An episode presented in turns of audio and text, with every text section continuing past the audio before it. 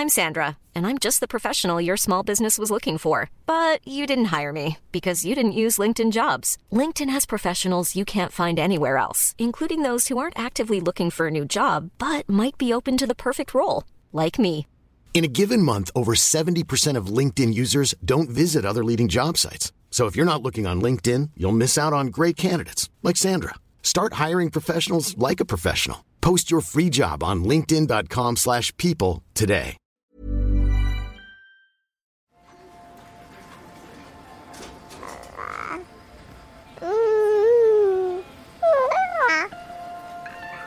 On a dit aux enfants euh, très clairement que nous allions nous séparer. Comment assumer de partir avec cette culpabilité de faire souffrir mes enfants? La seule chose qu'on pouvait, c'est consoler, rassurer. L'enfant, lui, il va plutôt avoir l'impression que c'est lui qu'on sépare en deux. Ils ignoraient que ce serait aussi dur que ça, je pense. Ouais, il doit vivre un enfer. Pourquoi tu m'as jamais aimé?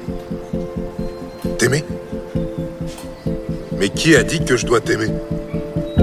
C'est qu'il s'agit de déconstruire l'existant pour créer du nouveau. Et le nouveau, c'est la parentalité. Bienvenue dans mon cabinet. Je suis Mathilde Bouichou, psychologue clinicienne spécialisée en périnatalité. Je reçois, j'accompagne des femmes, des hommes, des futurs parents, des couples aussi, autour de toutes les questions euh, qu'ils peuvent se poser sur euh, leur parentalité, leur devenir parent. Euh, Ça peut aller lorsqu'ils s'interrogent sur leur désir d'enfant, aux difficultés qu'ils peuvent rencontrer pendant la grossesse, aux questions d'infertilité, au parcours de PMA, et puis aussi autour de toutes les questions éducatives qui peuvent se poser avec leurs enfants.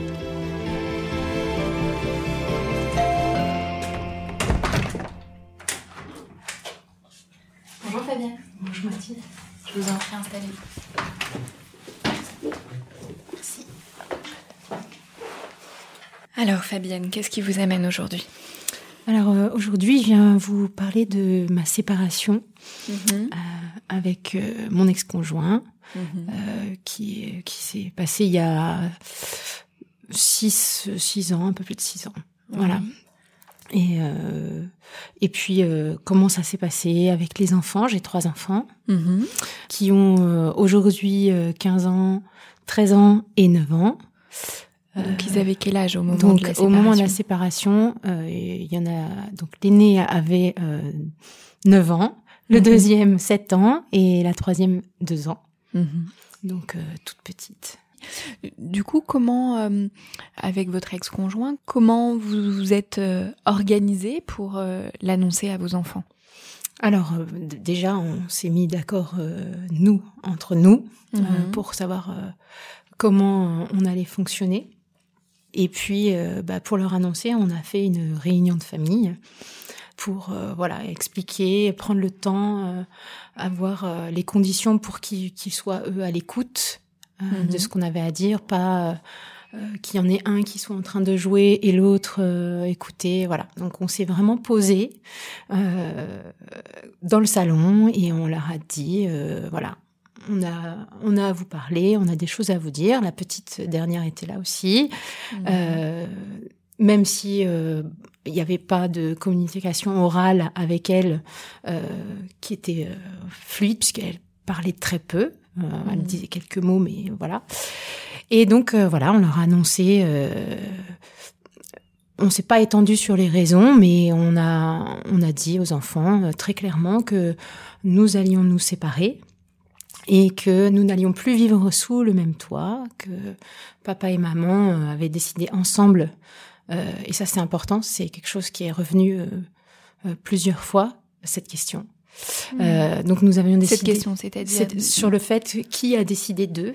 Mhm. Voilà, on a bien insisté sur le fait que c'était une décision prise à deux et, euh, et que nous allions donc, euh, moi, déménager, avoir un autre lieu d'habitation et que avec leur papa, ils resteraient dans la maison. Donc, si je comprends bien, quand vous l'avez dit à vos enfants, vous aviez déjà tout organisé avec votre ex-conjoint. En tout cas, vous saviez on bah, savait dans le plan d'action. voilà, vers comment ça allait se passer, qui partait géographiquement euh, en tout cas, et aussi comment on allait s'organiser, on le savait déjà. On avait déjà euh, communiqué là-dessus, euh, échangé, on s'était mis d'accord aussi, Mhm. parce qu'il fallait trouver quelque chose qui, qui nous allait à tous les deux, sachant qu'on avait quand même des, des enfants jeunes et une très jeune. Mhm. Voilà, parce qu'on est euh, en garde alternée, mais une garde alternée un peu particulière, euh, qu'on avait décidé justement euh, à cause de la jeunesse de notre dernière. C'est une garde partagée étalée sur la semaine, en demi-semaine.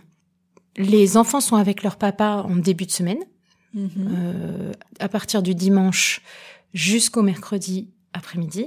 Et moi, je prends le relais du mercredi après-midi jusqu'au samedi ou dimanche en fonction des, des semaines. Mhm. C'était pour nous, au départ, euh, une façon de diminuer le temps euh, de séparation, que ce soit euh, avec leur papa ou avec leur maman.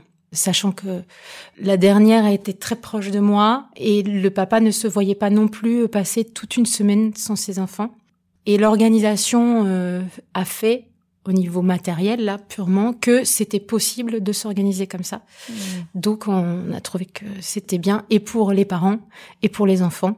Mhm. En tout cas, euh, dans un premier temps. Pour revenir au, au moment d'annonce, alors vous nous avez dit euh, que vous avez expliqué les choses clairement, posément, que vous avez réuni euh, toute la famille. Oui. Euh, quelles ont été les réactions de chacun de vos enfants? Alors, mon aîné a compris tout de suite les enjeux, euh, Mhm. c'est-à-dire, euh, voilà, papa et maman ne seront plus ensemble. Donc, il a pleuré. Tout de suite, il a exprimé euh, ses sentiments. euh, il a pleuré, la tristesse, euh, la colère aussi. Moi, je ne veux pas que vous vous sépariez. Le deuxième euh, a réagi euh, de manière plus, euh, voilà, il est proche de son aîné, il a moins de deux ans d'écart et je pense qu'il savait pas trop comment se positionner et que il a pleuré, mais plus, je pense, en réaction de la réaction du premier, en fait. Mhm. Je pense qu'il a mis du, du temps à réaliser, euh, voilà, ce qui se passait, euh, qu'est-ce qu'il allait se passer vraiment, en fait. Mhm. Et la dernière, évidemment, euh, on n'a pas vraiment vu de, de réaction. Il n'y a pas eu de réaction euh, physique, euh, ni euh, voilà. Après, il y en a eu euh, dans le temps. C'est-à-dire qu'à partir du moment où on a été euh, géographiquement séparés, là, on a vu, euh, moi j'ai vu en tout cas euh, une modification de son comportement. Qu'est-ce qui est apparu chez elle? Alors moi, je l'ai trouvée beaucoup plus détendue, beaucoup plus souriante dans les émotions positives. C'était, euh, c'est comme si, euh, voilà, il y avait eu un déclencheur de, de, de quelque chose. Après, euh, je sais pas euh, si peut-être c'est moi qui projetais quelque chose de négatif et que d'un seul coup, comme je me sentais peut-être plus ouverte, plus libérée, j'ai transmis ça à mon enfant Mhm. peut-être. Euh, ou alors, euh, elle sentait la tension du couple euh, et qu'il y avait plus cette tension à partir du moment où on était séparés euh, géographiquement. Mhm. Voilà. Et ch- chez vos garçons, du coup, est-ce que Alors- dans le temps, il y a eu voilà, une évolution de ces réactions?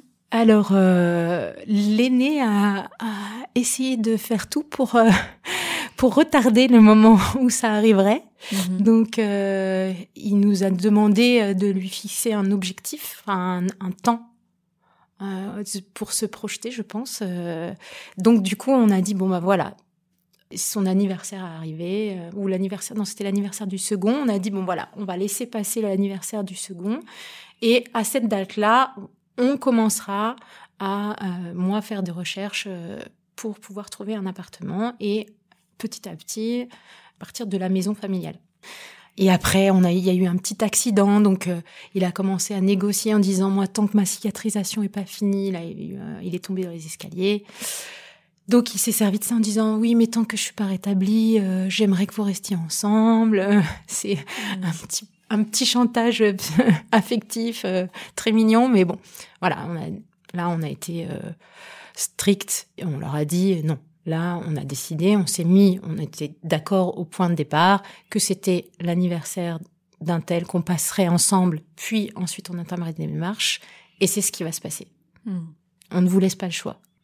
Comment vous, vous avez, en tant que mère, comment vous avez vécu ce moment de l'annonce où d'ailleurs votre aîné voilà, a exprimé de la, la tristesse? Comment vous avez euh, vécu ça? Beaucoup de culpabilité. Mhm. beaucoup, beaucoup. Avant de leur annoncer, c'est une des choses qui pesait le plus sur moi, c'est-à-dire euh, comment assumer de partir avec cette culpabilité de faire souffrir mes enfants, de leur imposer quelque chose qui, enfin, de, le, voilà, de les faire subir ça. Euh, c'était assez dur euh, à porter, en fait. Ne pas savoir vraiment quoi faire. voilà, la, seule chose qu'on pouvait, c'est consoler, rassurer, mais on n'a pas de solution en vrai. On est démunis parce que on ne sait pas comment euh, le porter pour que voilà qu'il aille mieux, euh, pour qu'ils comprennent aussi parce que c'est très compliqué pour eux de comprendre euh, ce qui se passe et les enjeux pour un couple adulte de la séparation. La culpabilité est démunie. Hmm. Est-ce que ça c'est quelque chose qui a été partagé avec votre ex-conjoint? Oui.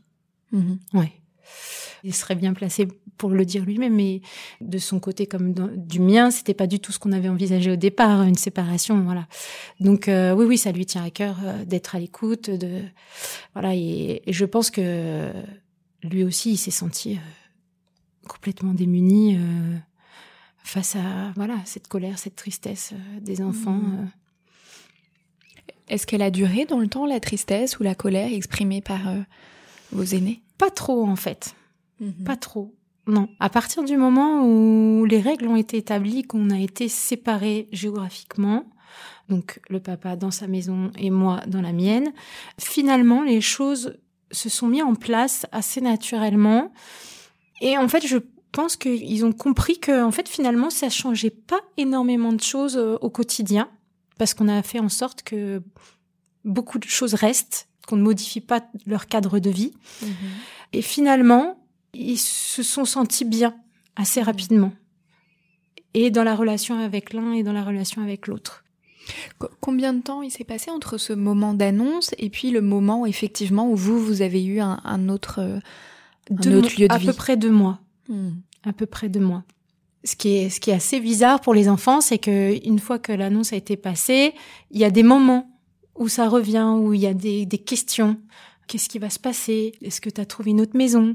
Est-ce que tu vas partir? Est-ce qu'on va partir en même temps que toi?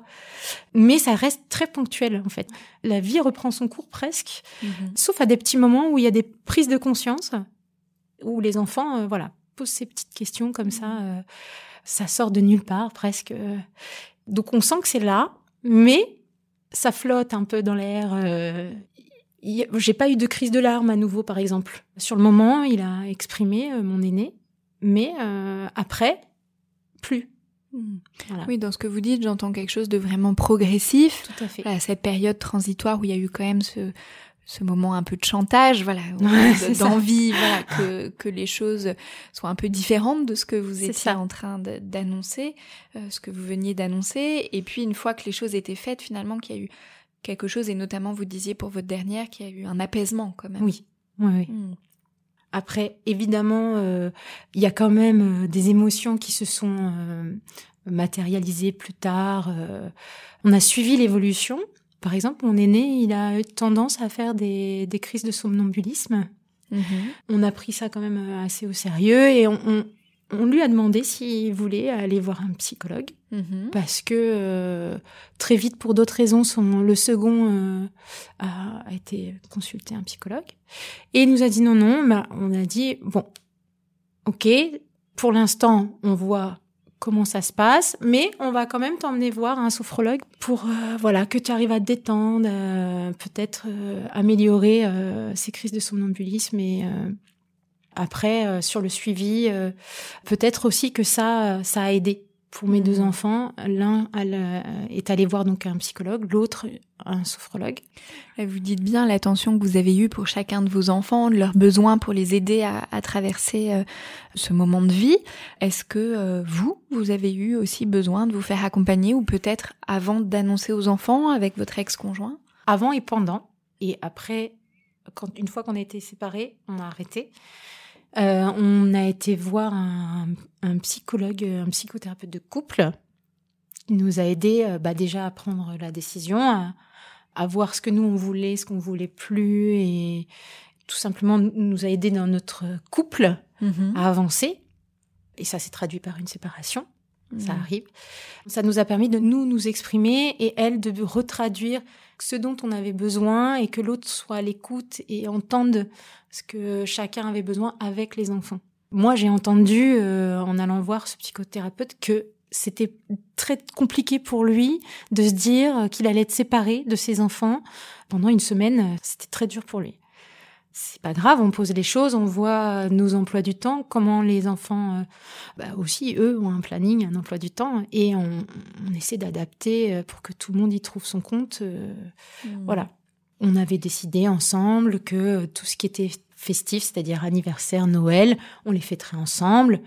Euh, ça, c'est des choses qu'on a posées pour pouvoir aussi le dire aux enfants, pour eux que ce soit pas un choc que, euh, voilà, à Noël, maman n'est plus là, euh, c'est comme ça, là, vous la verrez la semaine prochaine.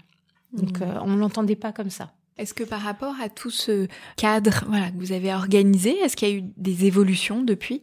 Oui, tout à fait. Alors, ça fait quand même six ans qu'on est séparés. Ce qu'on avait effectivement prévu au départ, c'était dans le cadre d'enfants qui étaient plus jeunes déjà, et c'était dans le cadre où on se séparait, où chacun était célibataire entre guillemets, euh, n'avait pas re- rencontré quelqu'un ou n'était pas en famille recomposée. Donc ça, pendant un certain temps, c'est resté euh, comme ça, euh, je dirais à peu près pendant deux ans Mhm. où on a eu ce rythme euh, où on était euh, voilà on faisait euh, les transferts se faisaient très bien on faisait les fêtes ensemble les anniversaires etc et à un moment donné bon les enfants étaient plus grands et aussi mon ex-conjoint a retrouvé euh, quelqu'un a refait sa vie et là évidemment le cadre change c'est-à-dire euh, c'est plus compliqué déjà euh, de faire les fêtes ensemble les anniversaires avec euh, une nouvelle conjointe qui arrive qui arrive aussi avec son histoire, ses enfants, puisqu'elle en a trois. Voilà, de remettre le cadre et le, de le transposer avec une nouvelle famille à côté, c'est compliqué. Donc Mm. effectivement, il a fallu évoluer et euh, s'adapter encore une fois Mhm. euh, à cette nouvelle famille, et puis à l'envie des enfants aussi. Parce que euh, vivre euh, avec papa à trois et vivre avec une nouvelle conjointe à six, puis à sept, puisqu'il a eu un enfant euh, à nouveau après, bah c'est pas du tout la même chose. Donc euh, oui, il y a eu une évolution. Et je dirais aussi, il y a une évolution parce que mes enfants grandissent et puis que, à un moment donné, euh, les premiers deviennent des ados et ils ont plus du tout les mêmes, on n'a plus les mêmes rapports, hein, ils ont plus les mêmes envies. euh. donc euh, oui, ça, ça a évolué. On a cessé d'être très proches comme on l'était au départ de notre séparation, c'est-à-dire voilà, les fêtes, on a arrêté de les faire ensemble. Les fêtes sont faites d'un côté puis de l'autre comme dans un dans une séparation classique, j'ai envie de dire, euh, voilà, où, où euh, l'un fait sa vie, l'autre fait sa vie. Comment vous, vous avez vécu euh, voilà, toute cette adaptation nécessaire Alors, vous dites à la fois aux enfants, mais du fait aussi de ce changement de situation euh, du côté de votre ex-conjoint? Alors, ça n'a pas été facile pour moi. Mhm. C'est compliqué de se dire qu'il y a une personne euh, qui arrive dans la vie de l'autre, déjà juste euh, en tant que femme, parce qu'on a vécu euh, très longtemps avec cette personne et que bon bah voilà, il y a quelqu'un qui qui remplace. Mhm. presque, hein, on peut se dire, bien qu'il n'y ait plus de sentiments. Je pense qu'il y a une part de peut-être de jalousie qui dit j'étais là avant. euh. Mais bon, après ça, je, je l'ai géré, euh, je l'ai voilà, je l'ai je l'ai pris et puis bah j'ai laissé le, le temps euh, de m'adapter. Et la deuxième chose, c'est euh, c'est c'était compliqué pour moi de me dire qu'il y avait une autre femme, une autre maman entre guillemets, qui venait et qui interférait dans l'éducation de mes enfants et voilà, qui était très, qui est très présente encore euh, maintenant. Euh, voilà, c'est une troisième personne adulte responsable euh, qui vient, voilà, et et qu'on ne connaît pas parce que je la connais toujours pas. Après, euh, je- je- j'en sais ce que les enfants me disent et je pense qu'elle est bienveillante. Et il faut se dire qu'elle est bienveillante parce que sinon c'est c'est compliqué à gérer. Et ça a été compliqué. Je pense que le temps et euh, la façon de réagir des enfants, ça aide, ça nous aide. Enfin, ça m'a aidé à l'accepter, Mhm. à me dire euh, oui bon, c'est une maman, euh, elle sait bien ce qu'elle fait, elle en a eu trois aussi. je peux, je peux, je, je dois lui laisser la responsabilité de mes enfants. Mhm. Et ça se passe très bien. Oui, j'entends qu'il y a eu tout un, un process voilà, d'acceptation pour vous, euh, qui j'entends a été douloureux. Vous étiez très ému tout, tout, à l'heure euh, en, en, commençant à en parler. Mais voilà, que le temps vous a aidé et puis que les enfants aussi vous ont aidé euh, à, à, accepter aussi cette, cette situation de par leur retour, ce qu'ils pouvaient vous raconter, qui, j'entends du coup, était rassurant pour vous. Oui, c'était rassurant. Et en même temps, j'ai envie de dire qu'au départ, euh, j'avais l'impression qu'ils me protégeaient beaucoup. Mm. En me disant pas ce qui se passait, même si j'étais euh, sans être intrusive, hein, mais euh, comme tout parent, on a envie de savoir ce qui se passe dans la vie des enfants, y compris quand ils sont avec leur papa.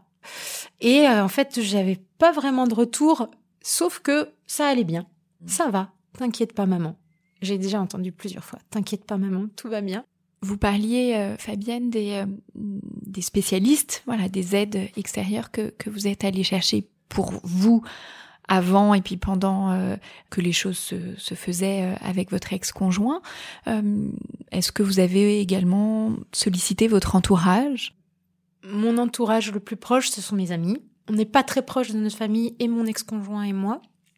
Mais effectivement, oui, on a sollicité nos amis parce que je pense qu'il y a un besoin, il y a un besoin aussi de parler, de se rassurer, de se dire qu'on fait les choses correctement. Euh, moi, j'ai eu très peur euh, de perdre des amis, par exemple, et par les choix que je faisais, parce que j'avais peur qu'on n'accepte pas. J'avais besoin de me rassurer et sur les gens qui m'entouraient et sur le fait que j'étais une bonne maman et que je faisais pas euh, les choses n'importe comment et que voilà, je faisais les bons choix mmh. pour moi et ma famille. C'est quelque chose qui a été important pour oui. vous? Oui, oui, c'est compliqué de porter ça. Mmh. Euh, la séparation, trois enfants, euh, ça s'est fait, euh, voilà, très progressivement, très lentement. Euh, avant de prendre la décision, euh, il nous a fallu plusieurs mois. C'était voilà, et il fallait aussi qu'on ait dans, dans l'évolution le soutien de notre, notre entourage. Mmh. Vous parliez tout à l'heure euh, des peurs et notamment de la peur de pas être une bonne maman. Mmh. Euh, Est-ce qu'il y a eu voilà d'autres peurs ou d'autres inquiétudes dans tout euh, ce, ce, processus? La plus grande peur, c'est qu'on n'arrive pas à s'entendre avec le papa, mmh. pas être d'accord sur comment bah, le déroulement déjà juste des gardes. Mmh des, des, anniversaires, des voilà, se mettre d'accord parce que on voyait les choses dans l'entente, dans la communication. Mmh. La psychothérapeute de couple nous avait dit attention, euh, voilà, ça peut aussi ça évoluer. Pour l'instant, vous, vous êtes dans l'entente. Euh, il suffit peut-être d'avoir une tierce personne ou euh, un changement de vie pour que ça change le fait de se dire euh, est-ce qu'on va réussir à être assez fort et ne pas être dans la colère euh, pour se reprocher des choses et pas réussir à s'entendre? Ça, ça a été mmh. euh, une grosse inquiétude et du côté de mon ex-conjoint et de ma part. Mmh. Est-ce qu'il y a eu des moments où justement ça a été difficile de, de oui. pour se mettre d'accord? Oui, il y a eu des moments où ça a été des périodes où ça a été compliqué parce que il y a eu une partie, un moment où j'ai un peu subi effectivement quand il s'est remis en couple, où il m'a imposé des modifications sans forcément me demander mon avis et voilà euh, essayer de trouver un compromis euh, peut-être euh, voilà il m'a imposé des choses un peu abruptement et c'est seulement après qu'on en a discuté. Là ça a été un peu compliqué. Est-ce que ça vous a appris quelque chose Fabienne? Voilà d'avoir traversé tout ça? Ah oui, ça m'a appris beaucoup sur moi, sur mm -hmm. ce que j'étais capable de supporter, sur ce que j'étais capable d'entendre, sur euh, l'adaptation que j'ai finalement euh, d'agir en fonction de personnes différentes. Mm -hmm. Parce que mes trois enfants, euh, souvent je dis je gère cinq plannings, le planning de, chaque, de chacun de mes enfants et de mon ex et, de, et du mien, mm -hmm. parce qu'il faut s'adapter constamment. Et ça m'a appris sur mes enfants mmh. aussi, sur leur caractère, sur euh, ce qu'ils étaient capables de faire, de, de ne pas faire, de mentir aussi, euh, ou de me porter. Euh, ils font très attention, beaucoup d'attention. Mmh. Est-ce que c'est parce qu'ils sont comme ça ou est-ce que c'est parce que je suis seule? Euh, C'est un grand sujet avec ma petite dernière, euh, le fait d'être seule et d'être heureuse seule. Mmh. Elle veut à tout prix me caser avec euh, avec un nouvel amoureux parce qu'elle pense que pour moi c'est mieux d'avoir de l'affection de quelqu'un, surtout quand ils sont pas là. parce que quand elle est pas là, maman est toute seule. Euh, oui, j'ai appris euh, plein de choses, et sur mes enfants et sur moi. Et sur mon ex aussi. Mais ça, jusqu'où il est capable d'aller et, et euh, le pardon, et etc. Comment ajuster une relation qui n'est plus euh, une relation amoureuse, mais euh, encore une relation qui existe, quoi. Ok, merci Fabienne. Je vous propose qu'on passe dans le salon d'à côté, qu'on rejoigne notre experte Anne Juto.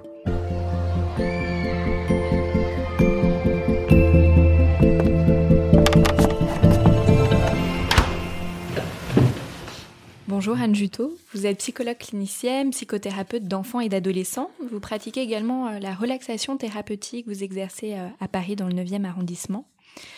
Vous recevez, euh, Anne, beaucoup de parents qui viennent vous voir parce que justement, ils, pensent à, se séparer et ils se questionnent par rapport à leurs enfants. Fabienne vient de nous témoigner que c'est une, une, sacrée épreuve. tout d'abord, Anne, qu'est-ce que c'est se séparer pour les enfants? Bonjour. Bon, oui, je vais commencer par séparer. Je voulais déjà remercier Fabienne qui nous a, enfin, qui nous a présenté une situation, je trouve, qui est, bon, vraiment, vous avez été des parents, euh, enfin, très, très, très à l'écoute, hein, et voilà. Enfin, moi, je, mhm. j'avais en tête de, de conseiller un, certain nombre de, de, choses plus tard euh, aux parents, mais, mais c'est vrai que vous, vous avez été d'abord des parents qui s'adaptent aux enfants et, et qui essaie de se, se parler. Et malgré tout, vous n'avez pas pas voulu cacher que oui, c'est quand même une, une épreuve terrible. Bon, mm. comme vous avez dit, euh, c'est pas prévu au scénario au départ. Hein. On s'aime, euh, on fait une belle famille, trois enfants, grande famille, et puis voilà. Bon, alors se séparer, eh ben effectivement, nous adultes, euh, on sait ce que ça veut dire. Et vous avez très bien dit, votre grand, il a su aussi tout de suite. C'est quoi se séparer? Les petits, ça veut rien dire du tout, c'est tout à fait abstrait. Euh, se séparer, bah c'est, on est obligé pour des petits de, de leur dire avec des mots à eux. Alors, euh, c'est on va, on va plus vivre ensemble, euh, on va plus dormir ensemble. Enfin, bon, ça dépend à quel moment on, on l'annonce.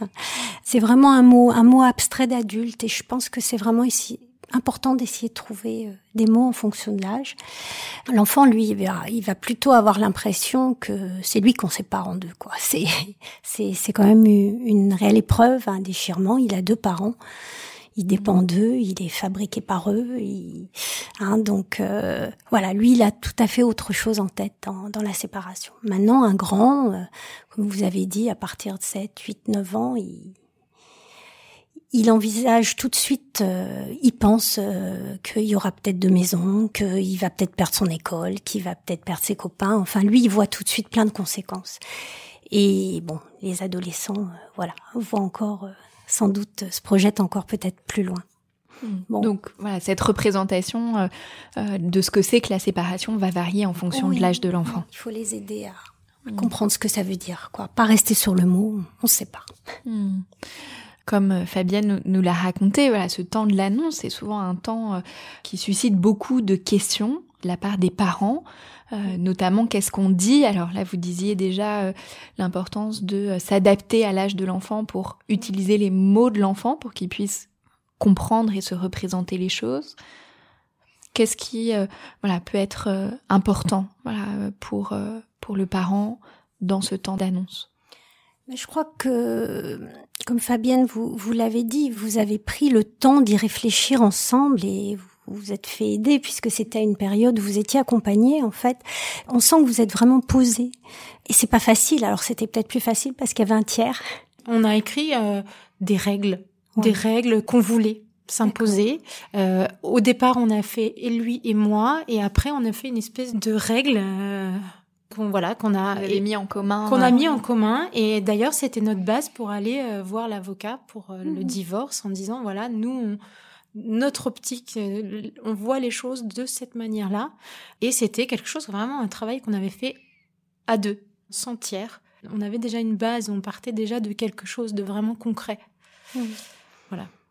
On sent que ça a été ça a été très présent dans votre démarche et, effectivement c'est je dirais c'est c'est capital d'arriver à se parler parce que euh, dire on va se séparer euh, finalement euh, ça ouvre un vide énorme pour l'enfant. C'est comme si tout son monde s'écroulait et, et du coup c'est c'est important de pouvoir avoir quelque chose pour pas qu'il se sente tomber dans un trou tout vide tout triste et du coup bah d'y avoir pensé avant parce que soit il va poser des questions, soit il en posera pas, mais mais on va bien voir qu'il va falloir le rassurer. Donc y avoir pensé avant, c'est vraiment un, un prérequis euh, qui me semble tout à fait euh, nécessaire.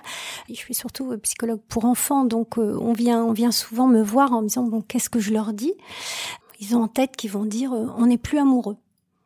Vous l'avez dit dans, quelque chose. On leur a dit, on n'a pas parlé pour eux. Je pense que c'était trop abstrait ce que c'est l'amour, parce que pour eux l'amour c'est, bah, on les aime eux. Alors euh, ça voulait dire euh, que si nous on s'aime plus, la question a été posée. Un de mes enfants, je ne sais plus lequel, m'a dit, bah si tu n'aimes plus papa, est-ce que c'est possible qu'un jour tu ne m'aimes plus?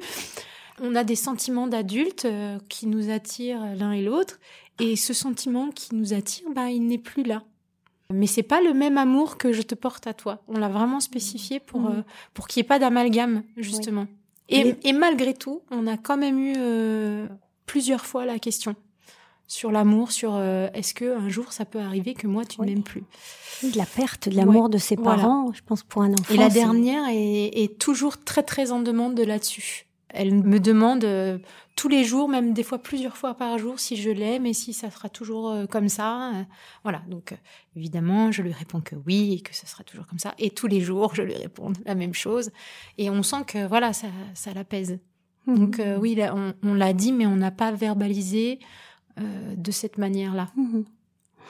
Alors effectivement, parce que cette question de l'amour, elle reste très importante, parce que bien sûr l'enfant, euh, si papa ou maman ne peuvent ne plus s'aimer, bien sûr, leur grande peur c'est c'est qu'on les aime plus eux, hein, qu'on puisse euh, bah, séparer d'eux aussi, hein, c'est-à-dire euh, qu'il voit plus son papa ou sa maman. donc ça c'est terrible. Cette question d'être amoureux ou pas, ça pose un autre problème, c'est que les couples ont pas pensé, dans la plupart des cas, la situation de séparation pareil, c'est-à-dire euh, bien souvent, euh, il y en a un qui est déjà projeté dans un autre projet, qui a, bon, voilà, qui a peut-être déjà rencontré quelqu'un, ou en tous les cas, qui a, pour lui, voilà, il, est passé à autre chose. Mais des fois, l'autre du couple, euh, lui, il est complètement abasourdi, il n'a rien vu venir. Et lui, il peut être encore très amoureux, il peut avoir envie de sauver quelque chose de cette situation. En tous les cas, il n'a pas cheminé du tout sur l'idée euh, de se séparer. Et du coup, euh, bah effectivement, euh, en général, là, il y a toujours un parent qui dit ah non, mais moi je suis pas du tout d'accord, je vais pas dire qu'on n'est plus amoureux. Moi, je suis amoureux. Et donc effectivement, il faut essayer de trouver des mots qui. C'est là que vous parliez de compromis. Je crois qu'effectivement, quand on se pose et qu'on parle ensemble, on essaie de trouver. C'est pas facile, surtout si si c'est conflictuel. Mais dans ce cas-là, on fait bref, mais on, on, trouve quelques mots et en général, les parents s'accordent sur le fait papa et maman sont plus heureux ensemble. Et ça, pour le coup, euh, mmh. qu'ils soient encore amoureux, mais l'autre n'est plus amoureux, de toute façon, ils ne sont plus heureux. Hein, donc c'est vraiment euh, où ils sont tristes ou en tout cas autour de être heureux malheureux. Même un enfant petit, ça c'est quelque chose qui qui peut comprendre et qui peut entendre réellement. En tout cas, là, Anne, vous nous dites bien que ce décalage parfois de vécu entre les parents peut compliquer les choses dans ce qu'on va dire à l'enfant. Mm. Euh, donc là, l'importance de la construction, euh, voilà, de ce compromis. Euh, et puis dans ce que vous disiez, j'entends vraiment aussi l'importance, voilà, de l'honnêteté aussi dans ce compromis, mm. de pas voilà, inventer des histoires ou mentir à l'enfant. Voilà, l'importance malgré tout, ben voilà, de de pas nier la réalité, d'en faire part mm. à l'enfant et puis de, de manière authentique. Est-ce que justement que les parents puissent dire qu'ils sont pas impactés de la même manière ou est-ce que ça c'est des choses qui concernent l'enfant? Alors ça ça dépend vraiment de enfin quand c'est conflictuel euh, je pense qu'il faut rester très bref et, euh, et très factuel parce que dès qu'on va commencer à parler plus sur l'émotionnel différent de papa ou de maman par rapport à la situation, ça va rester très compliqué de, de rester ensemble, posés, euh, En tout cas, là, je pense à, des parents qui sont venus me voir. L'un et l'autre étaient très affectés par cette mhm. situation, très tristes, et ils s'interrogeaient justement sur bah, est-ce qu'on doit euh, dire qu'on est triste à nos enfants? Je pense qu'effectivement, on peut, on peut leur dire qu'effectivement, on est triste. D'abord, on est triste parce que, effectivement, c'était, c'était une belle histoire qui, qui va s'arrêter d'un point de vue euh, le couple de papa amoureux ensemble. Donc, euh, oui, il faut, je pense qu'il faut pas nier parce que les papas et les mamans, ils, ils vont essayer autant que possible ne pas euh, inonder leurs enfants d'émotions euh, difficiles et c'est très bien. Mais malgré tout, euh, si un, parent est extrêmement bouleversé et triste, il va pas être tout de suite très solide, même pas mal. enfin non, c'est pas ça la vraie vie. Mmh. On peut, on peut, on peut être vrai sur les émotions. Mmh. Bon, on, on s'étend pas, on va pas pleurer, voilà, le soir en prenant son bébé mm. son enfant contre soi. Si on peut l'éviter, c'est quand même mieux. Hein, on fait ce qu'on peut, je crois, parce que c'est mm. difficile, oui. Mm. Et c'est d'autant plus difficile que c'est conflictuel et qu'il y en a un qui est, qui est vraiment très décidé et pour l'autre, c'est c'est terrible, quoi. Bien sûr. dans les questions que se posent les parents, il y a aussi euh, souvent quand, comment. Alors là, euh, vous, Fabienne, vous nous disiez, vous avez fait un conseil de famille. en tout cas, vous avez réuni toute la famille. Anne, qu'est-ce que vous en pensez? Je pense que bah, là aussi, hein, vous avez vous avez très très bien fait les choses. Oui, c'est quelque chose où euh, c'est une famille. Et donc les deux parents sont là. Ça me paraît vraiment quelque chose de, de tout à fait nécessaire. Quand c'est possible, c'est important, c'est plus rassurant pour les mhm. enfants. C'est-à-dire les parents, ils peuvent encore se parler. Ils, ils viennent de nous dire que qu'ils vont se séparer, qu'ils sont plus amoureux. En général, ils ont dit aussi que mais on va pas tout perdre. Euh, parce qu'ils vont rester nos parents pour toute la vie. Ils vont pas tomber de leur tête ni de leur cœur. Ils vont, ça, on va le garder tout le temps. Hein, donc, c'est important de le dire. oui, très important. Ils ont besoin d'être rassurés parce que ils ont vraiment la peur qu'ils vont tout perdre. Hein. Donc, quand on peut être deux pour annoncer quelque chose comme ça, déjà, ça rassure un tout petit peu. Réellement, ils sont encore là ensemble et ils peuvent se parler et ça concerne vraiment la famille. Donc, ce conseil de famille, comme vous dites, ça me paraît une très bonne idée. Fabienne nous a fait part des différentes euh, réactions de ses enfants, alors en fonction euh, de leur âge. Euh, est-ce qu'il y a des, spécificités dans, ces réactions en fonction des, âges des enfants? Oui, un petit peu. vous l'avez dit, votre petite fille était, était petite, deux ans. Mm. Alors oui, c'est vrai que bon, moi, je dirais, il y a encore des plus petits, hein, des fois. Euh, c'est, c'est vraiment des bébés, bébés. Alors que vous disiez, à deux ans, elle a, elle a effectivement pas exprimé grand chose et bon, elle a, elle a, peut-être pas tout compris. Hein, et c'est encore plus vrai pour des tout petits petits. Euh, maintenant, euh, des bébés, ils, ils vont pas comprendre du tout ce que c'est. Euh, même si on leur explique tout doucement, gentiment, euh, ils n'ont pas, ils ont pas les mots, ils n'ont pas la pensée euh, pour pouvoir euh, comprendre ça. Par contre, ce qu'ils ont très fort en eux, c'est ils sont très très à l'écoute des émotions. et ils sont très proches des ressentis émotionnels de leurs parents et des changements émotionnels de leurs parents. Donc, ils vont très vite comprendre qu'il y a quelque chose d'important qui se passe ou qu'il y a quelque chose qui est qui est compliqué. Ça, c'est des petites notions. Évidemment, ils, eux, ils, ils voient pas les conséquences, ils comprennent pas ce que ça veut dire. Ça, oui. Mais par mmh. contre, ils ressentent qu'il y a un changement. Un changement, c'est pas rassurant.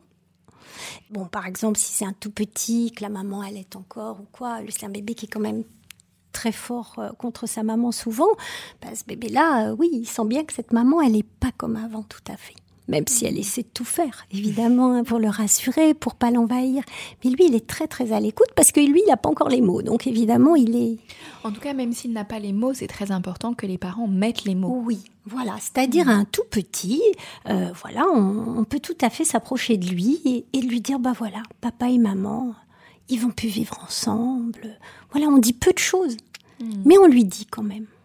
Hmm. Hein, c'est voilà, il, peut entendre tout ça et un enfant a besoin, même tout petit bébé a besoin d'entendre des mots.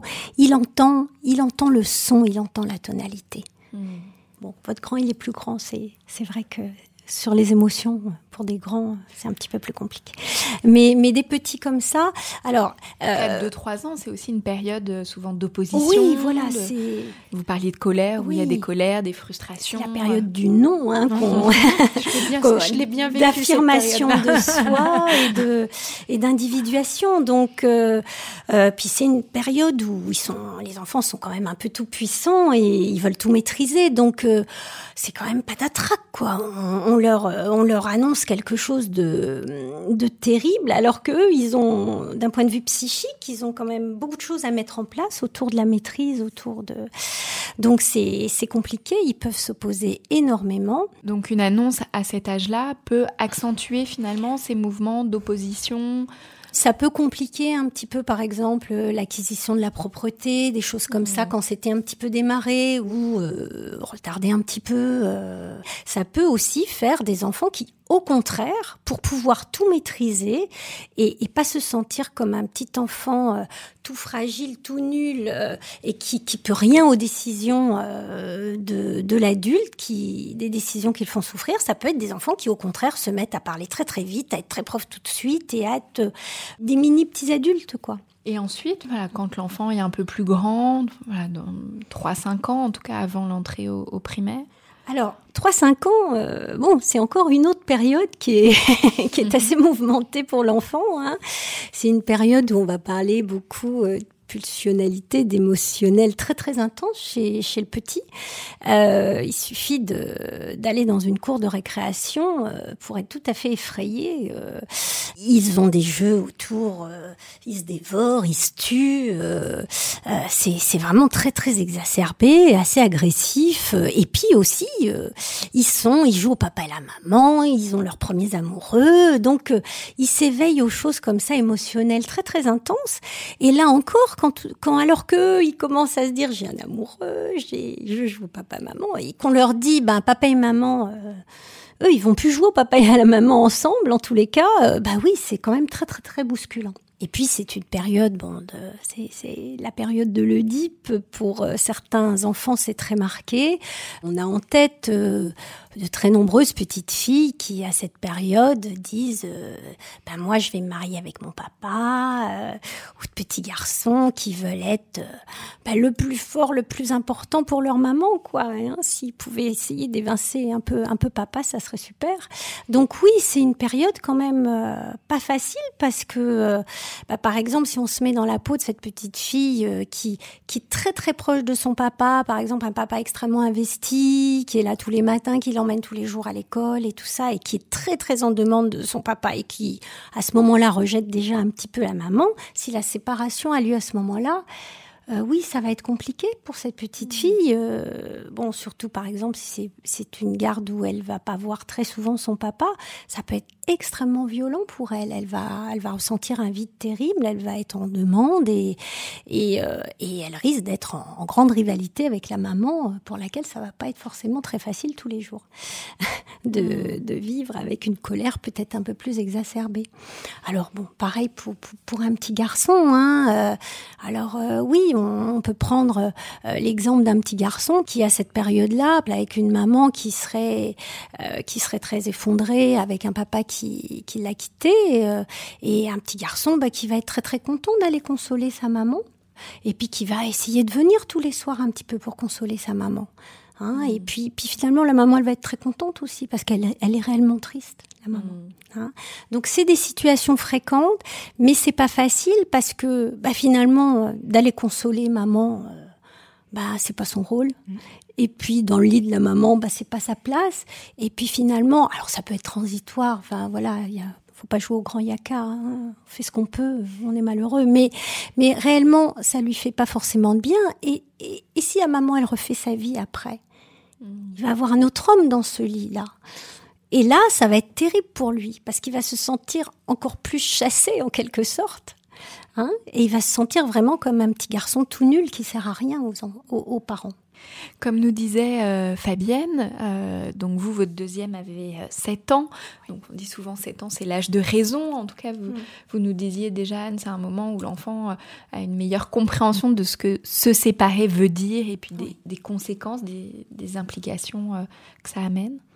Oui, alors effectivement, il est, il est plus grand, il est, il comprend, il comprend mieux, et puis en plus, il est beaucoup moins autocentré. On a vu tout à l'heure l'enfant en pleine Oedipe, il est, il est complètement euh, autocentré sur lui-même, euh, tout puissant et dans quelque chose de, dans la pensée magique. Euh, voilà, tout, tout ce que je pense, ça va se produire. D'ailleurs, pour lui, ça peut être très compliqué parce que il peut aussi s'imaginer que c'est lui qui a souhaité la séparation. Hein, donc ça peut être compliqué. Mais donc celui de 7 ans, 6-7 ans, là, pour le coup, il, est sorti un peu de ça. Il peut être beaucoup plus empathique avec ce que ressent son parent. Voilà, il est à l'écoute, donc c'est peut-être aussi le moment où il faut, faut, être un petit peu euh, attentif au fait qu'il va vouloir beaucoup protéger effectivement euh, son parent. Bah, c'est plutôt c'est plutôt gentil et, et, le parent effectivement il en a un petit peu besoin. C'est euh, bon c'est comme ce qu'on disait tout à l'heure euh, voilà un petit peu c'est c'est bien pour tout le monde. Mais mais bon faut rester en place de parents ce que vous avez très très bien fait Fabienne. Euh, maintenant assez souvent dans des âges du primaire comme ça les enfants vont pas forcément exprimer beaucoup. Autant avant, ils pouvaient être en colère, ils posent beaucoup de questions, pourquoi, pourquoi, pourquoi. Mais là, non. Là, ils sont, ils sont passés euh, dans quelque chose qui est beaucoup plus autour de la pensée, mais c'est des pensées difficiles, compliquées. Ils savent pas trop quoi, quoi en faire tout seuls. Et bien souvent, on arrive avec, avec des, des petits problèmes de, de somatisation ou Bon, ça peut être euh, effectivement des cauchemars, ça peut être euh, des, des, maux de ventre ou des migraines qui peuvent s'installer, ou des petits bobos un peu à répétition, des petites choses qui, bon, parce que il a affaire avec des pensées trop compliquées, il est un peu détaché de ses pensées, c'est le corps qui part à sa place, et effectivement, des parents attentifs comme vous l'avez été euh, peuvent se rendre compte. Je pense qu'il faut vraiment être attentif au changement, aux petites choses un petit peu qui vous semble un petit peu étrange. Oui, être attentif au changement dans un sens ou dans l'autre. Tout à fait. Souvent, les parents sont attentifs à ce qui est bruyant, ce qui se voit, ce qui est désagréable, euh, mais l'enfant qui devient euh, tout sage, qui du jour au lendemain range sa chambre, celui-là, on est peut-être moins attentif, alors que là aussi, ça doit alerter euh, le parent. Oui, peut-être même plus, parce que ce que vous disiez tout à l'heure, un enfant, c'est pas très agréable pour les parents. Un enfant qui râle, qui crie, qui dit qu'il est pas content, qui est en colère. Bien sûr, c'est pas très agréable, mais finalement, ça sort de lui. Alors qu'un enfant trop sage, qui garde tout, et, c'est comme si ça ne lui avait rien fait, effectivement. Bien sûr, celui-là, en plus, quand on est débordé, qu'on essaie de faire tout, comme vous disiez, c'est compliqué l'organisation. C'est quand même super d'avoir un enfant tranquille qui a pas l'air de, de râler, honnêtement. Hein. C'est vrai, on, on le souhaite. Mais quelque part, c'est important d'être attentif à s'il est devenu bien plus calme qu'il était, si s'il se plaint jamais, quoi, s'il a l'air d'être vraiment tellement arrangeant, trop arrangeant. Je crois qu'il faut être attentif au trop. Je m'appelle Léa, j'ai 12 ans. Et depuis la rentrée, je mène une double vie. Tous ceux dont les parents sont séparés, vous pouvez lever la main, s'il vous plaît? Les miens, monsieur, ils sont divorcés, mais ils se sont remis ensemble. Bah, dans ce cas, une seule fiche devrait suffire. Je vais quand même en prendre deux, parce qu'à mon avis, ça va pas durer leur histoire. Fabienne, vous nous avez euh, raconté que euh, avec votre euh, ex-conjoint, vous aviez organisé le mode de garde avant de l'annoncer aux enfants pour pouvoir répondre à, à leurs questions. Alors cette question du mode de garde, c'est souvent une question qui est assez controversée, qui est sujette voilà, à plein de tergiversations. Déjà, vous nous avez dit plusieurs fois, euh, Anne, chaque famille fait aussi comme elle peut, euh, en fonction aussi de, ce qui est possible d'un point de vue matériel, financier aussi, euh, parfois. Vous, Fabienne, vous disiez voilà que comme votre dernière était très petite, voilà, vous avez essayé de limiter en tout cas les temps de séparation voilà, avec vous et avec son père. souvent, il est dit, Anne, que la garde partagée n'est pas toujours recommandée justement pour les enfants petits. Euh, est-ce que vous pouvez nous expliquer pourquoi? Alors effectivement, il y a de nombreux euh, pédopsychiatres qui se mettent d'accord pour que avant trois ans, euh, bon, c'est pas facile, c'est pas très recommandé. bon, maintenant, comme on a dit tout à l'heure, je crois qu'on fait on fait ce qu'on peut. C'est bon, c'est important de d'avoir un petit peu en tête, euh, bon, pourquoi, pourquoi les pédopsychiatres disent ça mhm. euh, C'est qu'effectivement, euh, quand un enfant est tout petit, hein, bon, encore plus quand il a, quand il est bébé, moins d'un an, on va dire, il est, naît avec plein de possibilités, mais finalement, toutes ces possibilités, elles sont pas encore construites. Hein, la, pensée n'est pas encore installée. Il y, a, toutes les petites choses qui sont là, qui sont préconstruites, si on peut dire, mais, mais qui sont pas vraiment installées. Et du coup, euh, bah c'est dans un environnement, euh, on va dire, euh, qu'il connaît, qui va être répétitif, qui où il n'y a pas beaucoup de changements, que toutes ces petites choses vont se construire et qui va pouvoir se construire une sécurité intérieure Hein, euh, une sécurité de base en général qu'il construit avec euh, le parent euh, qui est le plus présent dans ses premières semaines, ses premiers mois. C'est la construction de l'attachement. Voilà, c'est la mmh. construction de l'attachement et effectivement pour faire un, un, attachement sécure, ça va permettre que l'enfant après il va pouvoir se séparer de son parent tranquillement sereinement parce que il aura gardé en lui des traces euh, de quelque chose euh, qui va retrouver, qui va pouvoir euh, et même quand il n'est pas avec, il va pouvoir penser à ce parent ou, en tous les cas au bon moment. Donc il, voilà, il aura construit quelque chose qui va l'aider, qui pourra retrouver. Il y a une période où il est très petit, où c'est un petit peu plus compliqué pour lui et que c'est vraiment important là pour le coup de le contenir beaucoup par les gestes, hein, par contre soi. Mmh pour qu'il n'ait pas l'impression de s'effondrer. Quels sont les autres euh, modes de garde que euh, vous pouvez euh, observer dans ce que les parents peuvent, peuvent faire ou proposer? La garde partagée est quand même assez souvent demandée parce que finalement, ben voilà, les, deux parents aiment beaucoup leurs enfants et que réellement c'est un déchirement de se dire qu'on va pas vivre tout le temps avec. Et je crois qu'effectivement, quand on finalement on décide de se séparer, mais mais on n'a pas toujours euh, réfléchi à tout. Enfin, on y a réfléchi évidemment, on le sait, mais mais là on va le vivre quoi. Euh, il va falloir qu'on se passe d'eux. C'est pas rien. Mhm. Hein Donc euh, c'est pas rien pour l'enfant et pour, le, parent. aussi. Pendant longtemps, euh, c'est les mamans qui avaient la garde un peu principale et les papas euh, le voyaient, voyaient l'enfant euh, un week-end sur deux, un jour dans la semaine, ou voilà. c'est pas forcément satisfaisant pour l'enfant qui aimerait peut-être voir plus souvent son papa, ou en tous les cas qui aurait besoin. Il y a aussi, d'un point de vue matériel, qu'est-ce qu'on peut faire? Euh, il faut de maisons. Euh, alors il y, a des solutions que les parents essaient de trouver quand, quand effectivement ils ont peur de, de trop faire souffrir leurs enfants. Il y a des parents qui essaient de garder l'appartement familial et d'avoir chacun un studio ou un appartement. Mais alors là, financièrement, bon, c'est là, c'est trois appartements qu'il faut envisager. Et puis au final, euh, bon, c'est c'est pas si simple que ça parce que en fait, il y a quand même beaucoup de choses qui ont changé. Donc au début, comme vous dites, au début, c'est pas mal de de garder avec le moins de changements possible parce que là, vos enfants ont l'air d'avoir plutôt euh, hein, euh, s'en être très bien sortis. Mais mais du coup, parce que vous avez vraiment essayé de contenir tout ça au niveau des changements, qu'il y ait le moins de changements possible. La chose à penser, c'est quand même, bon, d'abord, qu'est-ce qui est possible matériellement, c'est-à-dire est-ce qu'on va pouvoir vivre loin ou pas, ou près, enfin ça c'est quand même déjà le, la chose la plus importante, c'est si on fait une garde partagée ou pas, mais de toute façon, euh, voilà, pour qu'ils puissent voir ses deux parents, va pas falloir habiter très loin. C'est quand même mmh. ça, ça me semble quand même assez important. Et quand même, on va d'abord écouter ce que ça fait à l'enfant.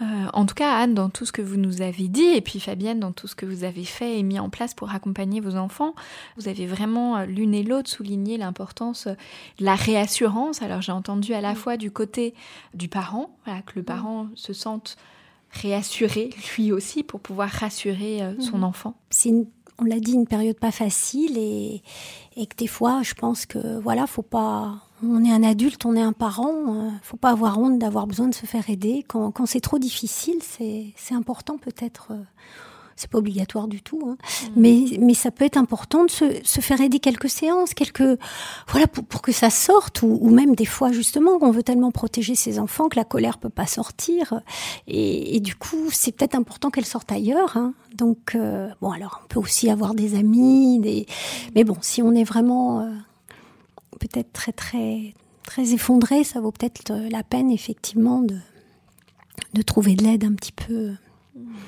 un petit peu ailleurs. à la danse par exemple. Oui, voilà. C'était vraiment un c'était vraiment un exutoire. Oui, voilà, pour que ça sorte. Ouais. Mhm. Donc de faire aussi des choses pour soi. Tout à fait. Anne, vous nous disiez l'importance hein, pour les parents de la communication, par rapport aussi à la question du mode de garde, je crois l'importance aussi de favoriser la présence de chacun des parents dans la vie de l'enfant. Vous l'avez un peu dit, Fabienne, voilà, vous n'êtes plus un couple conjugal, mais vous restez un couple parental et vous restez des parents. Donc voilà, comment aussi chacun va continuer d'avoir pleinement sa place dans la vie de l'enfant? Mmh un enfant, pour s'y retrouver, il va avoir besoin de repères quand même, savoir à quoi s'en tenir et savoir où il va demain. Euh, enfin bon, voilà, des, des, choses un peu, un peu euh, euh carrées, concrètes pour quand même, euh, voilà, qui, qui se sentent tenus. Hein. Donc ça, c'est sûr. Ça va être important d'avoir un peu de souplesse parce que par exemple, comme tout à l'heure, je prenais le cas d'un papa où c'est assez souvent les papas qui emmènent à l'école le matin et la maman qui rentre un peu, peu plus tôt le soir. Enfin bon, ça arrive de temps en temps quand le couple est, est ensemble. Euh, et du coup, bah voilà, peut-être qu'on peut, s'arranger si on n'habite pas loin pour maintenir un petit peu des choses comme ça au début quand c'est possible. Enfin, bon, ça dépend vraiment de l'entente du couple. Mmh. quand c'est conflictuel, les compromis vont être quand même très compliqués. Mais voilà, si on peut, euh, c'est vrai que des choses comme ça, euh, c'est rassurant pour l'enfant. Euh, par exemple, quand c'est pas son week-end, mais qu'il y a un anniversaire qui est très très important de prévu et que en fait c'est plus près de chez maman, bah quand même peut-être qu'on peut s'arranger pour modifier le week-end ou modifier quelque chose pour surtout pas priver l'enfant de de cet anniversaire-là. C'est là que c'est important de se dire, on pense quand même pour l'enfant. Après, c'est l'adulte, c'est le qui lui va décider si c'est possible matériellement, si c'est euh, bon voilà, ou, même pour lui euh, s'il trouve que bah non c'est n'importe quoi. Enfin voilà, c'est lui l'adulte qui aura la dernière décision. Mais il faut quand même se, se, mettre à sa place. Quoi. Il y a des choses pour lui qui vont être essentielles.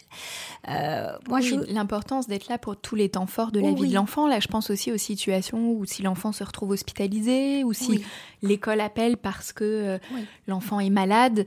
Bon ben on n'est pas parent à mi-temps quoi. Voilà, même si c'est pas euh, son jour de garde, bah peut-être qu'on y va quand même. Oui, je crois que c'est très important de le rappeler. On peut être en garde partagée, mais on est parent à temps plein toute la vie.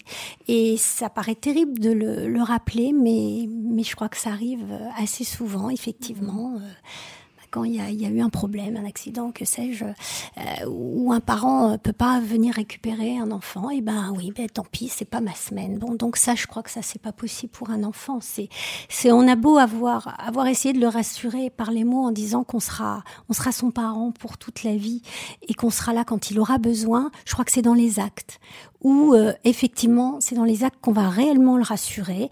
Ben c'est pas sa semaine, il a été hospitalisé ou il a eu un petit bobo quoi, une petite maladie. Euh, ben on vient pas forcément, mais on prend des nouvelles. On voilà, ça reste son enfant, euh, euh même si c'est pas sa semaine. Je pense que c'est bon. Mmh.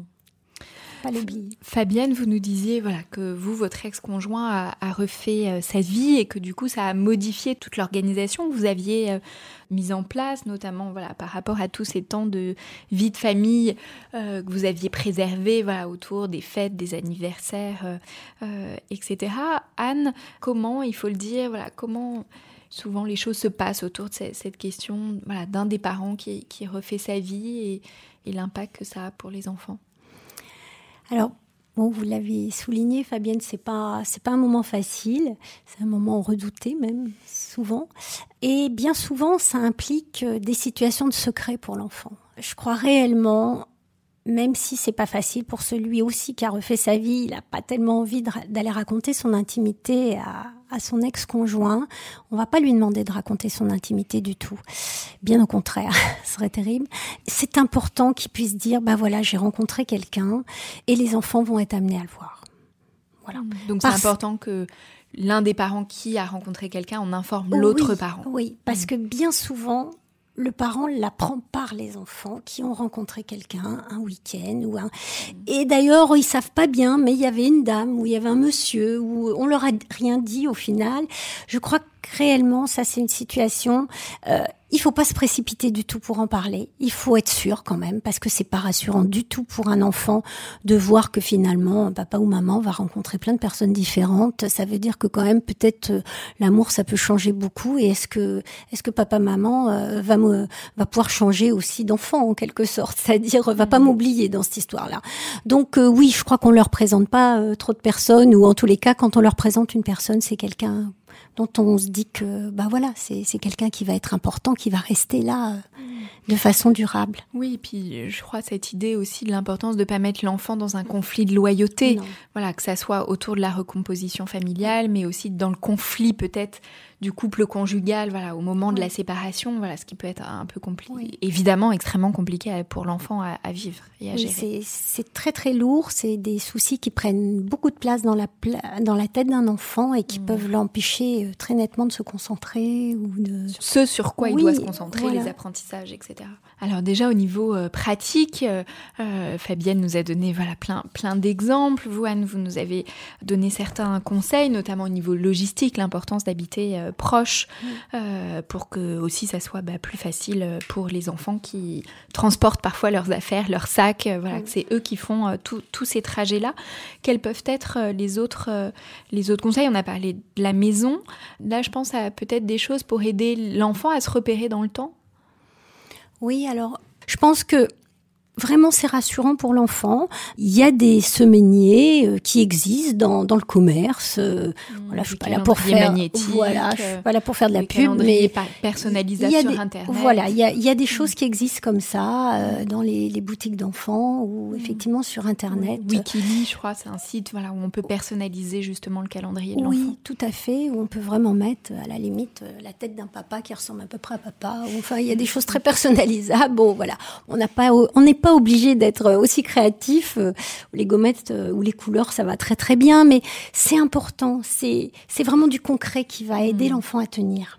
Autre chose qui peut aider les enfants, c'est euh, les livres. Voilà, il existe, j'imagine, plein d'histoires autour de la séparation des parents. Est-ce que peut-être vous, vous avez acheté des livres, des histoires pour les enfants? Oui, on m'en a prêté aussi, hein, parce que mhm. bah, malheureusement, je suis pas la seule dans le cas à, à m'être séparée. Surtout pour la petite, en fait parce que c'est pas facile de s'adapter aux petits. Euh, leur dire justement comme vous disiez euh, euh, s'adapter à la au langage du petit et lui dire voilà donc un livre par exemple qui s'appelle le démariage voilà où les enfants construisent un tunnel pour aller chez leur papa chez leur maman voilà c'est très bien fait mm. et on, on parle pas de forcément de divorce, parce qu'il y a aussi euh, cette histoire de divorce, euh, euh, l'acte qui fait que on est plus ensemble, mais on est encore marié. Alors ça, c'est, ça pose beaucoup de questions aussi à l'enfant. donc le démariage, on est démarié, ça, ça marchait bien. voilà, et puis voilà des, des mots d'enfant. Oui, oui. Mm. Et puis et puis voilà des, des livres surtout sur l'amour, euh, que c'est pas parce qu'on est séparés que, que papa aime moins ou aime différemment, ou maman aussi. Mm. Voilà. Ouais, c'est important. Euh, je trouve qu'on passe beaucoup de choses par les livres euh, et puis on peut en discuter aussi après. Mm. Il y a peut-être des questions qui viennent de par les lectures qui ne viendraient pas de manière spontanée, naturelle. Mm. Donc c'est bien, ça permet aussi de, de discuter sur d'autres axes. Vous nous avez parlé, euh, Fabienne, euh, voilà, du fait euh, que votre deuxième a eu besoin de parler et aller consulter un psychologue, votre aîné un, sophrologue. En tout cas, là, vous avez vraiment souligné dans cette question de l'accompagnement finalement des besoins différents en fonction des enfants, voilà, aussi de pouvoir s'adapter dans ce qu'on peut leur proposer à, leurs besoins singuliers. C'est important effectivement de le proposer, cette possibilité. Si un jour il a besoin, il pourra le demander en fait. Donc, ça peut évoluer dans le temps. Oui, oui. Mmh. Souvent, je recommande euh, des lectures euh, à, mes patients. Fabienne, est-ce que vous avez lu ou est-ce que vous avez un conseil à donner euh, aux parents qui nous écoutent? Moi, je dirais, alors j'ai pas de lecture parce que je suis très mauvaise pour retenir les noms et mais ce que je conseille aux parents, c'est comme comme nous le disait tout à l'heure Madame, c'est de, de, dire la vérité aux enfants parce que on se fait avoir, on se fait piéger de toute façon. Euh, donc euh, être vrai et, adapter son discours euh, au fur et à mesure et voilà être dans la communication avec l'enfant et pas leur mentir quoi. Ok. Et vous, Anne? Alors ben, dans les livres, ce que vous avez dit tout à l'heure, qu'effectivement avec des petits notamment, c'est vraiment un moment important quand on leur lit une histoire. Et il y a beaucoup de livres en fait quand même euh, pour les petits sur le, le sujet de la séparation, d'avoir plusieurs maisons. Euh, bon, quand ils sont tout petits, moi j'aime bien quand c'est des animaux. Bon, ça décale un petit peu et finalement c'est quelque chose qui, qui leur plaît énormément. Par exemple, un livre qui s'appelle Les deux maisons du petit blaireau c'est mignon. En fait, ça, ça pose vraiment tous les problèmes, ça, ça ouvre effectivement des questionnements. Mais finalement, euh, c'est décalé. Du coup, ça peut ouvrir plus. Euh, l'enfant peut en parler plus mmh. facilement. Euh, il y a d'autres, chez papa et chez maman, mes deux maisons. Enfin, bon, qui est plus classique, mais voilà. Et puis, pour les un peu plus grands, bah, toute la série des Max et Lily reste quand même, je trouve, quelque chose qu'ils aiment bien même lire eux tout seuls. Et à la fin, il y a toujours des questions. Donc il y en a un sur euh, les parents de Zoé divorce, et puis il y en a un sur, euh, je crois, c'est Simon à deux maisons, quelque chose comme ça. Bon, ça reste quelque chose de, mmh. voilà. Bon, c'est pas, c'est, c'est important les livres. Et sinon, bah, pour les conseils, je crois qu'effectivement, c'est s'adapter la vie change, du coup, s'adapter à la vie, euh, des événements importants pour l'enfant et d'être présent pour le rassurer. Vous, vous avez parlé de Noël et des anniversaires. Oui, c'est les événements phares pour les enfants, mais quand c'est conflictuel, c'est pas toujours possible. Là, vous avez dit quand, quand on se ça revient une nouvelle famille, enfin recomposer, ça, ça commence aussi à être compliqué. Moi, je crois que vraiment, ce qu'il faut pas oublier, c'est les petits événements du quotidien, mais qui sont si importants pour les enfants. Les kermesses, les spectacles de fin d'année. Et là, au final, on peut peut-être être deux parce que euh, il y a des tiers, quoi. Il y a, d'autres mondes, il y a d'autres parents. On n'est pas obligé de se parler beaucoup, même pas de se parler du tout si, si on veut. Mais on est là pour lui. Merci beaucoup, euh, Fabienne, d'être venue témoigner de votre vécu et de celui de vos enfants euh, suite à votre séparation. Merci beaucoup euh, Anne Juteau euh, d'avoir partagé avec nous euh, votre expérience et vos conseils. Je rappelle que vous êtes psychologue clinicienne, psychothérapeute d'enfants et d'adolescents à Paris dans le 9e arrondissement. Merci, à toutes les deux. Merci. Pour ceux qui nous écoutent, je vous rappelle que vous pouvez nous suivre sur Facebook, Instagram et nous écrire à l'adresse suivante podcastparentalité au pluriel gmail.com. Si vous avez aimé, n'hésitez pas à liker et à noter et on se retrouve dans un prochain épisode.